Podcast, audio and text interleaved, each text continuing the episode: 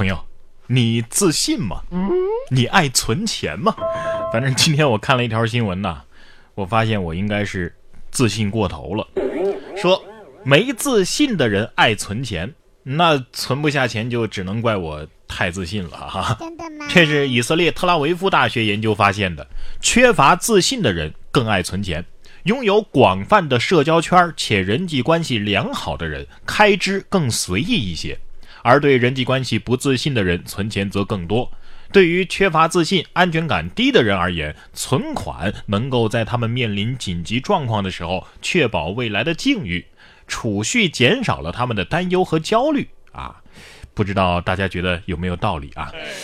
反正每当我想存钱的时候呢，总会有一个声音呢在耳畔响起。对自己好点儿，活在当下。今朝有酒今朝醉，早买早享受，好货不等人呐啊！所以导致我跟有钱人比，就只剩下自信了啊。可是有钱是真的好啊，连洗手池都那么的不一样。说卡戴珊家的洗手池居然是平的啊！有网友疑窦丛生，金卡戴珊亲自揭秘。近日，金卡戴珊在家中接受采访的时候，有细心的网友发现，哎，你们家的这个洗手池怎么没有水槽呢？在社交网络上引起了一个热议。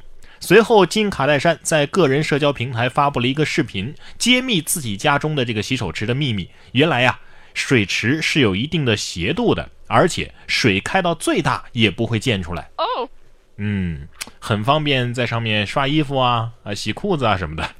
有钱人想的真是周到啊！哎，我觉得这样的洗手盆最大的好处就是，不用担心和别人家的盆撞衫。哎，下辈子我还是做一个熊猫吧！啊，再也不用操心钱的问题。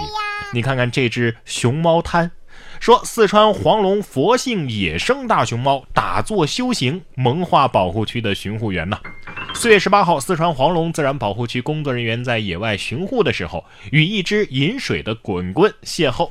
这滚滚啊，不惧生人，是席地打坐，逗得工作人员直呼：“滚滚，你也太乖了！”滚滚在这个地方大概逗留了三十分钟左右啊，引来了附近居民驻足观看。这坐姿就差开坛讲经了，所以滚滚的台词应该是：“大熊猫课堂开课了，快来听课呀！” 当不了熊猫，中个奖也行啊！哎，可是下面这种奖啊，我是不敢中也不敢领啊。说法国毒贩在线抽奖回馈客户，中奖者凭交易编号领 PS 四。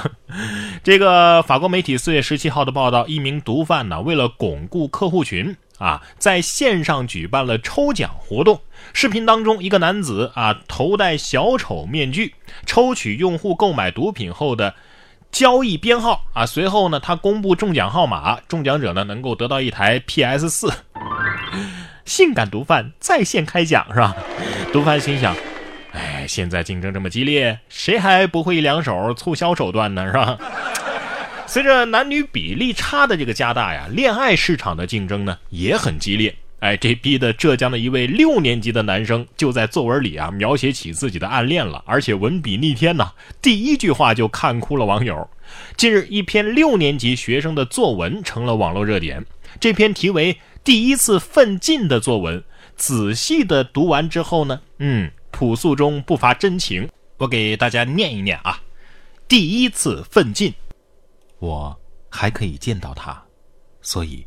这不算传统意义上的离别，但我已失去与他交谈的勇气，在我的意识的深处，我已经永远无法和他接触。第一次接触到他，纯属偶然，只是一次简单的座位调换，我并没有感到兴奋或者遗憾，就像买彩票的时候中了十块钱一样，是一种平淡的感觉。我对他并不熟悉。啊，当然了，我在班上其实也并没有熟悉的人。我在班上就像一个人记忆中的一个被遗忘的角落，没有人搭理我，陪伴我的只有窗外的云。啊，巴拉巴拉等等等等啊！最后一段是：如今我有了很大的改变，从一个阴暗绝望的人蜕变成了一个憧憬未来的人。我不会忘记他，是他让我的心有了光明。哎呀，这哪是什么第一次奋进呢？这明明是第一次暗恋呢，是吧？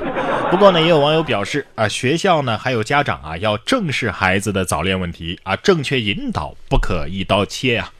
只是不知道老师会不会说，嗯，写的不错嘛，明天喊你家长来一下学校。希望这个孩子长大以后不要做渣男啊。下面这个渣男竟然做假身份证谈恋爱。不到一个月啊，就趁女友睡觉的时候偷窃，赃物装满行李箱啊！广东惠州一个男子结交女友不满一个月，就趁女友睡觉的时候，将他家中的数码产品、洋酒等等都偷走了，还开走了女友的奥迪啊，并且立刻在网上销了赃。民警说呀，男子三月前以同样的手法盗窃了前任女友的财物。警方呢已经追回了剩余的赃款和赃物啊，男子呢也已经被刑事拘留。哎呀，你说你有这本事是吧？你开个什么撩妹培训班啊，肯定是非常赚钱的呀。你干嘛得干这个呢？是吧？我刚说渣男呢，别的渣男还只是偷心，你不一样，你直接偷东西啊啊！说完假身份证，咱们再来说一说假驾驶证。交警都笑了，女司机遇查拿老公的驾照说：“呃，我我我变性了，我全身上下都变了。”哦，四月十六号，邯郸交警在辖区检查的时候，一个女司机拿着男性的驾驶照辩称：“嗯，我我我变性了，我全身上下我我都变了。”随后，民警查询到女司机真实姓名，发现这本男性驾照啊是她老公的。谎言被识破之后，女子又谎称自己没带驾照。经查呢，这个女子啊，科目一都没有考过啊，根本就没有驾驶证。哎呀，我觉得你这个入狱的原因是不是得写侮辱交警智商啊？啊，哎，你也不想想再说话啊？就算交警信了，到时候拘留的时候给你送男的那边怎么办？这有车的人不好好开车，没车的人你也不能偷车呀。这个男子呢，就在偷车途中出了车祸，还忍痛再偷了一辆啊！不能轻言放弃，这才是第一次奋进吧啊！近日，江苏宿迁的孙某偷走了一辆轿车，开走的途中呢，撞上了绿化带，车辆呢损失比较严重，孙某呢也受了伤，但是他仍然不肯收手，忍痛到附近的停车场又偷了一辆，被民警是捉个正着啊！经查呀，这个孙某啊，不仅是偷车，而且涉嫌酒驾，而且有盗窃犯罪的前科，目前已经被刑拘。真人版 GTA 是吧？从偷电瓶车已经升级到偷汽车了啊！反正打工是不可能打工的，所以这一集最冤枉的是各种车主啊，有被骗的啊，有被偷的。接下来还有一个被写恐吓信敲诈的，说男子写恐吓信敲诈车主，无人上当。被抓的时候呢，还有满满一本儿没发完。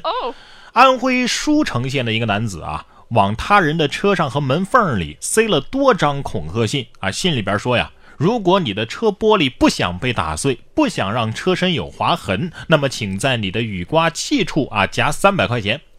十四号的晚上，民警将嫌疑人郭某给抓获了。民警从他的身上搜出了一本写好了但是没来得及投递的恐吓信。能写这么多字儿，你带小学生写作业多好啊，比这个来钱快啊！看来这哥们儿啊，是玩恐吓批发业务的，是吧？那你也不应该手写啊，是吧？你应该学柯南里边用报纸的字剪下来贴在一起，才能引人注意。